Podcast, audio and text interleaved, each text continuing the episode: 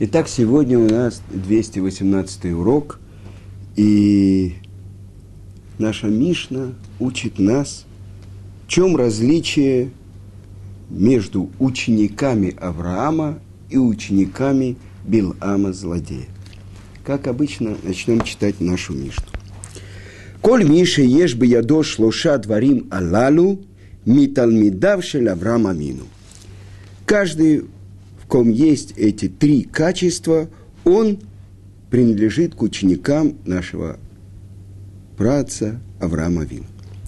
Ушлоша дворим ахерим, миталмидавшель бил амараша. А в ком есть противоположные три качества, принадлежит к ученикам злодея Билама.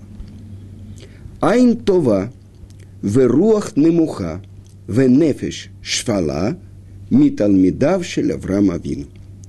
Значит, добрый глаз, приниженный дух и нетребовательная душа из учеников нашего праца Авраама. Айн раа, веруах немуха, венефеш рехава, миталмидав шельбил амараша.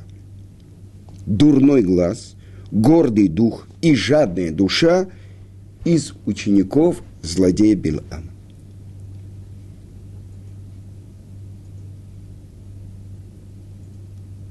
מה בין תלמידיו של אברהם אבינו לתלמידיו של בלעם הרשע? В чем же различие между учениками нашего праца Авраама и злодея Билама?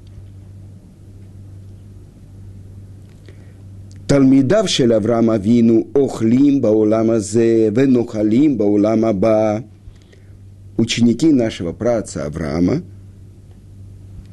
как бы вкушают от добра, блага этого мира и обретают, и обретают удел в будущем мире.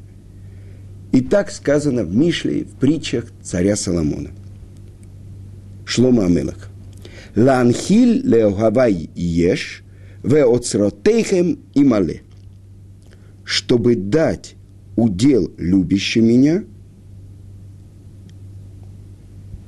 вместе где есть настоящая реальность.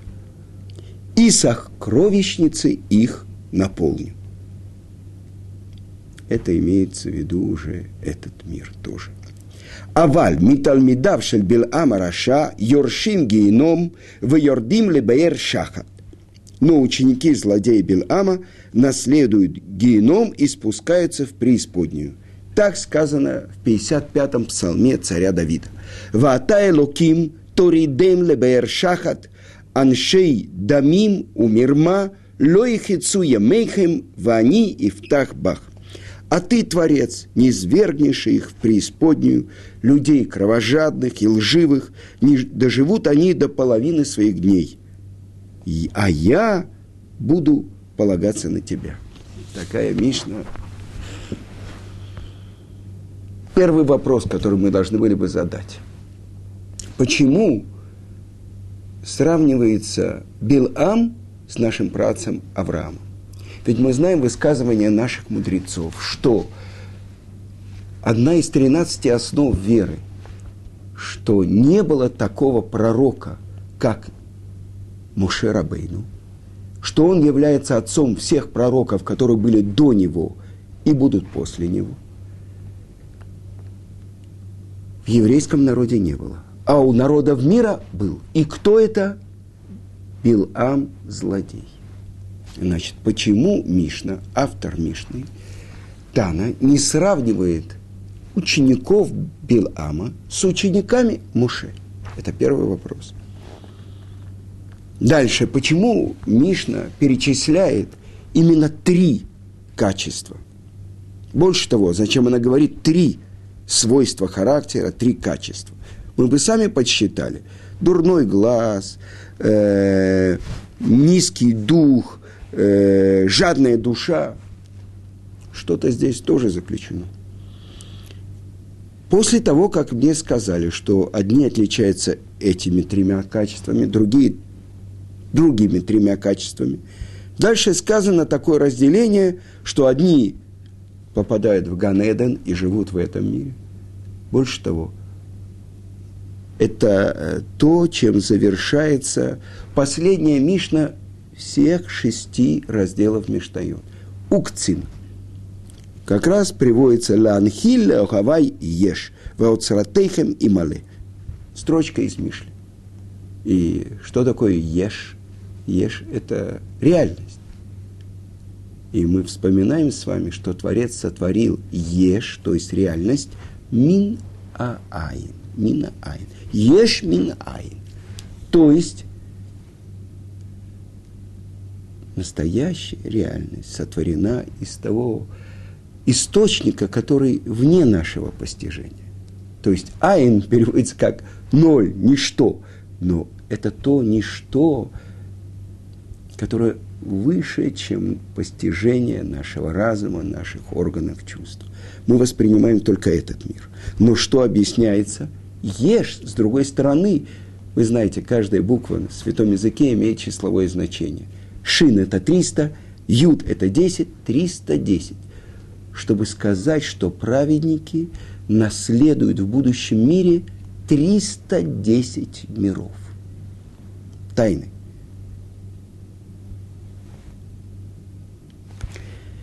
Ну, давайте попробуем постепенно как бы войти в нашу Мишну.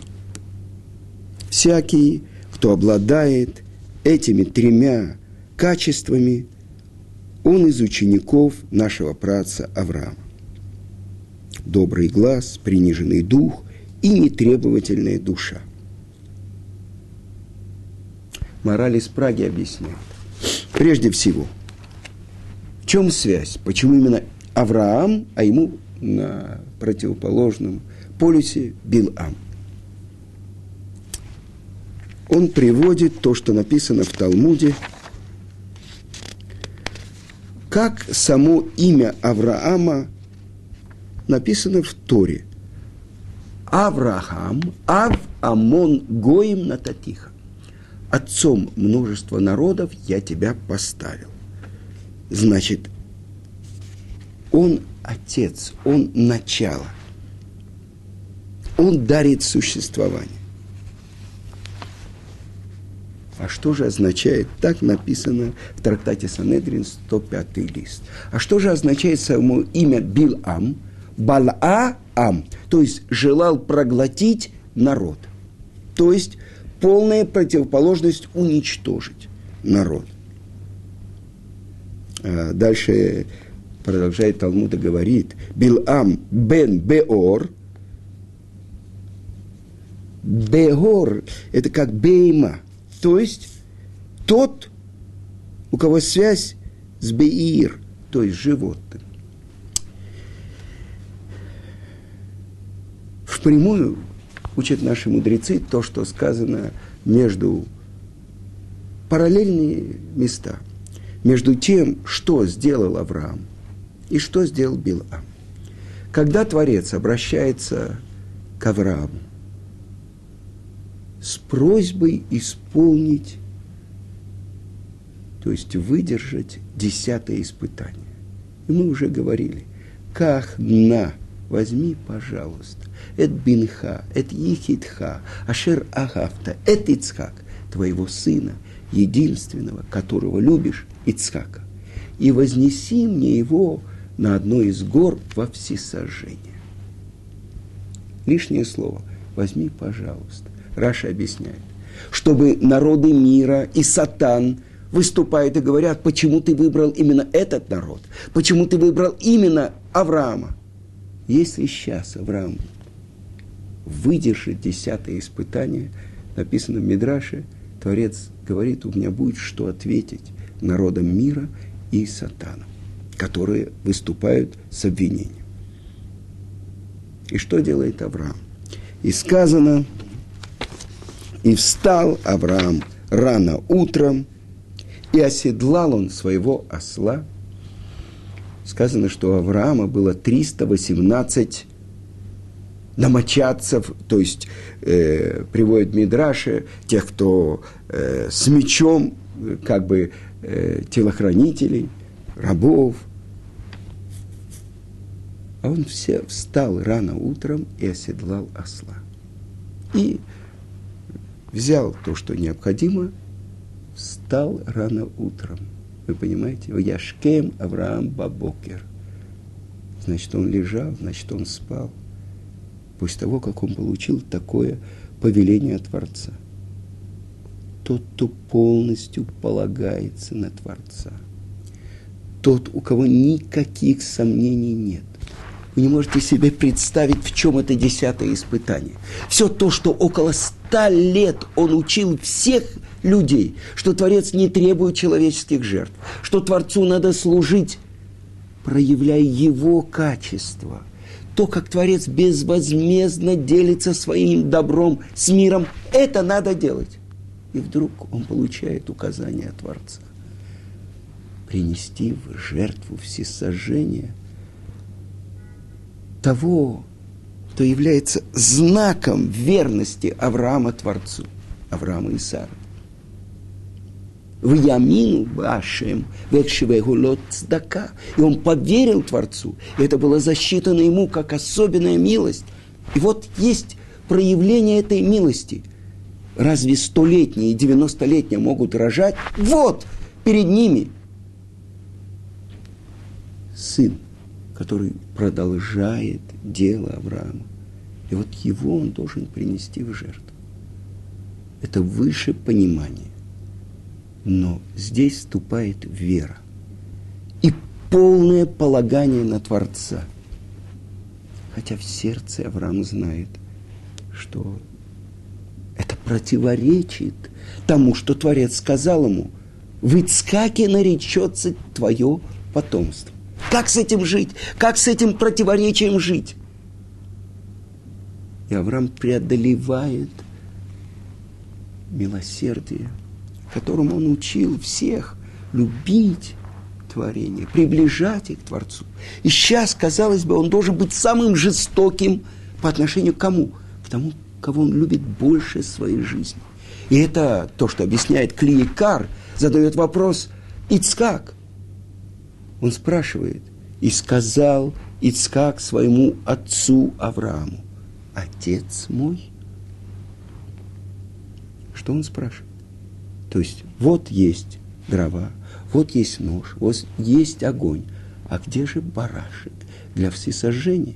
И отвечает ему Авраам, Творец найдет, высмотрит барашка для всесожжения, а если нет, то этим барашком будешь ты, мой сын. Кликар объясняет, ты так же меня любишь, как всегда. Ты так же милосерден ко мне, как всегда, спрашивает Ицкак. И отвечает ему Авраам, что это повеление от Творца. И если это повеление Творца слышит Ицхак, и сказано, «Ваилхуш нейхем яктав». И пошли оба вместе. Так же, как Авраам готов принести в жертву того, кого он любит больше жизни. Так же и Ицкак готов быть этой жертвой, если это воля Творца.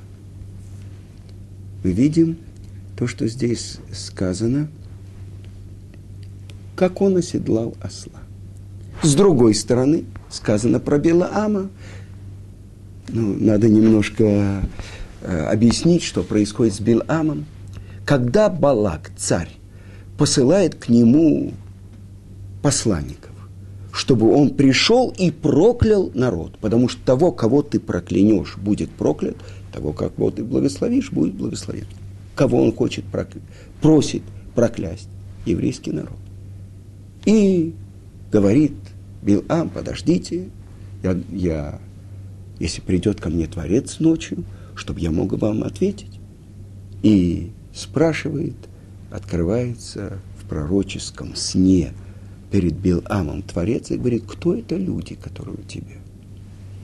Творец спрашивает, он не знает, кто эти люди, чтобы дать возможность злодею ошибиться. Значит, не все знает Творец. А, это царь Балак послал ко мне, чтобы я пошел и проклял этот народ. Отвечает ему Творец. Не ходи с ними. этот народ не проклинай. И в твоем благословении они не нуждаются. И встал Билам утром и сказал, не разрешил мне Творец идти с вами. То есть вы недостаточно важные, чтобы я с вами пошел. И отправляются они назад, и Балак посылает, были замминистра, теперь министры, и премьер-министра посылает он.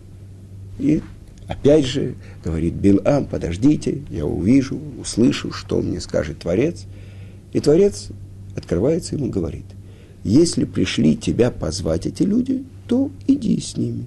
Но учти только то, что я тебе скажу, ты будешь говорить. Почему Творец меняет как бы первое указание? Ведь ясно было сказано, не ходи с ними, не проклинай, и в твоем благословении они не нуждаются. И это то, что учится в Талмуде, это в трактате Макот, десятый лист, и сказано так, что по тому пути, по которому человек хочет идти, его ведут. Кто был ангел, который стоял на пути у Билама? И ослица сначала пошла в сторону, потом она прижала его к э, стенке, а потом просто легла. Она видела этого ангела. Это был ангел как бы суда или милосердия. И это то, что спрашивает Билам. Если это плохо в твоих глазах, в глазах ангела, то я вернусь. То есть ангел милосердия пытался остановить Билама. Но если это правило для этого мира, что по тому пути, по которому человек хочет идти, выбирает идти, его ведут. И отвечает ему ангел – иди с этими людьми. Но я тебя предупреждаю, что только то, что скажет Творец, ты будешь говорить. Почему Билам хочет с ними идти? Почему это ненависть, которая в его сердце жжет его больше, чем Балак хочет уничтожить этот народ. Понятно? Он хочет отодвинуть опасность от своего народа. А что хочет Билам? Уничтожить этот народ он ему ненавистен. Но почему он идет? Он же услышал от Творца, что этот народ благословил. Потому что Творец спросил, кто эти люди, которые пришли тебя позвать. Может быть, будет такой момент, когда я сумею их проклясть. Знает то, что хочет Творец, и имеет в виду выступить против него. И это то, что Билам надеется. То, что Билам надеется, что будет такой момент, когда он сможет произнести проклятие. Балей Тософот в Талмуде объясняет, что он хотел сказать «Калэм» – уничтожь их. Вот это Балаам хотел проглотить народ. С одной стороны, Авраам идет на самое тяжелое испытание, десятое испытание. И он сам седлает осла. Здесь сказано, любовь и ненависть разрушают порядок. Любой слуга с удовольствием бы сделал бы это. И в доме Авраама, и в доме, в доме Белам. Здесь действует любовь. Из любви к Творцу. Здесь действует ненависть. И он сам встает и седлает свою ослицу. И мораль из Праги объясняет очень важную вещь. Авраам оседлал осла. Осел на иврите это хамор. Хомер – материальность. Человек, который полностью подчинил материальность, поднялся над ней. Что это такое? Айн Това – добрый глаз. И я хочу вам привести то, что комментаторы объясняют Айн. Айн Това. Что это значит? Добрый глаз. Я желаю другим, чтобы у них была полная чаша. Объясняет это Рамбан. Заповедь истории. И полюби другого, как самого себя. Что это значит? Это очень трудная заповедь, но это то направление, в котором я должен себя воспитывать и вести. И Рамбан объясняет, что если я желаю другому, чтобы у него было богатство, как у меня, чтобы у него была такая же хорошая жена, как у меня, чтобы у него были такие же хорошие дети, как у, у меня, но чтобы Тору он знал чуть меньше, чем я, это уже не называется любить другого, как самого себя. Желать другому – всего того, что я желаю тебе. Так вот, по поводу Авраама сказано, что источник вот этого Айн Това. И объясняет это Рабейну Йона. Это качество добровольного пожертвования, надивут. Он был надив лев. Он готов был отдать все свое. Ради чего? Ради того, чтобы приблизить людей мира. Тогда не было еще евреев. Он был первый еврей в мире. Служением к Творцу.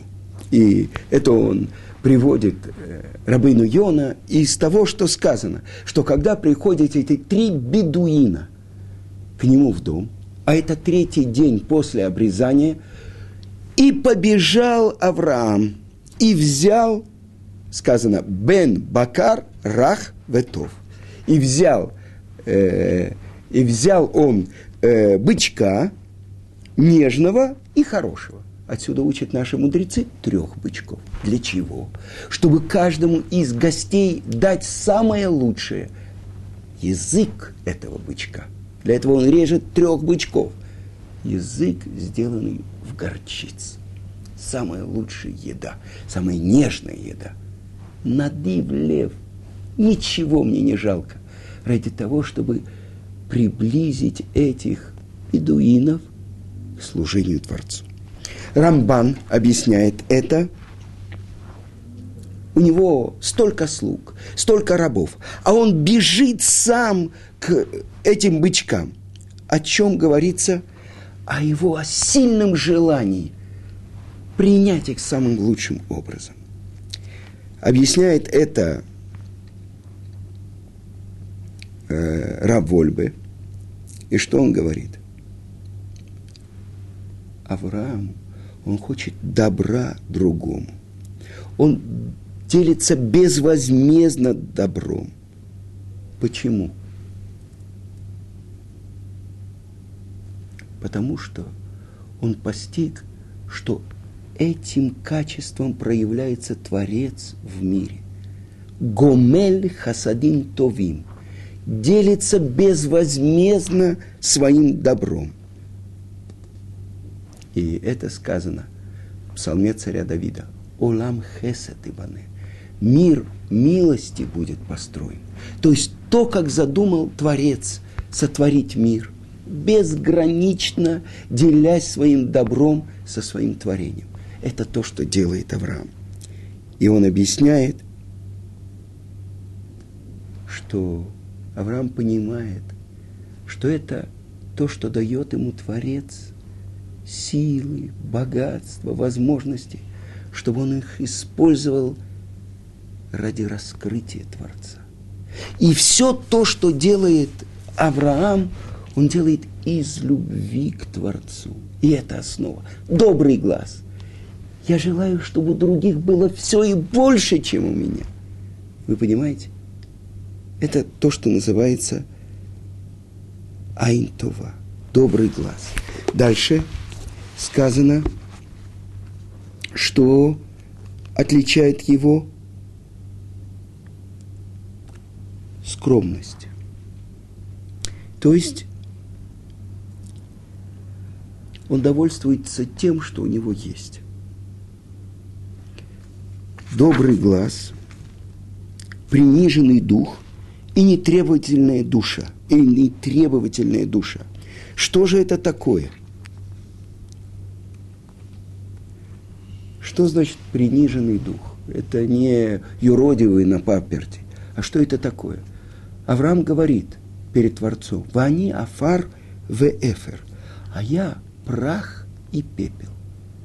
Прах, то есть я должен был уже давно умереть, и пепел – Я должен был быть сожжен, когда меня Немрод бросил в печь. Я должен был стать прахом, когда воевал я против этих могучих царей. В основе этого заложена благодарность. Благодарность перед Творцом. И, наконец-то, нетребовательная душа. Сказано, что человек довольствуется тем, что и у него есть. И он не хочет ничего больше. Это сказано впрямую в Берешит, когда царь Содома, когда Авраам побеждает пяти, э, четырех царей, которые победили пятерых царей Содома, Гаморы, Адма, Цваим и Цора – и Авраам побеждает их, главное, чтобы спасти Лота, и возвращает всех жителей. То выходит чудесным образом спасенный царь Содома и говорит, возьми себе, только отдай мне людей, все богатство возьми себе. Что отвечает Авраам? Ни нитки, ни шнурка, ботинка не возьму я из того, что принадлежит тебе. То есть он имел право это получить, но не жаждал получить то, что будет считаться, как будто царь Содома его обогатил. Только Творец. Значит, пока мы выясняем качество Авраама, и, но почему говорится про учеников? Ученики Авраама, ученики Билама. Один из комментаторов говорит, ведь Билам по внешним признакам – чтобы умерла моя душа, как умирают эти праведники. Я ничего не сделаю, но только то, что скажет мне Творец. Ни направо, ни налево. Какая вера. Знает даты ли он, он знает, что хочет Творец. Если мы посмотрим с внешней стороны, то Авраам и Билам, они на одном уровне, праведники. Только желание Творца хотят исполнять а потом мы смотрим на действие.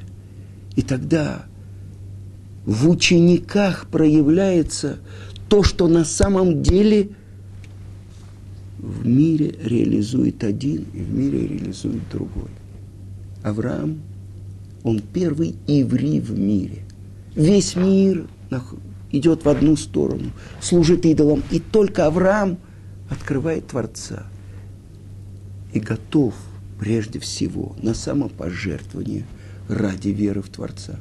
А потом, десятое испытание, отдать все самое дорогое, даже то, что выше его понимания. Остается только граница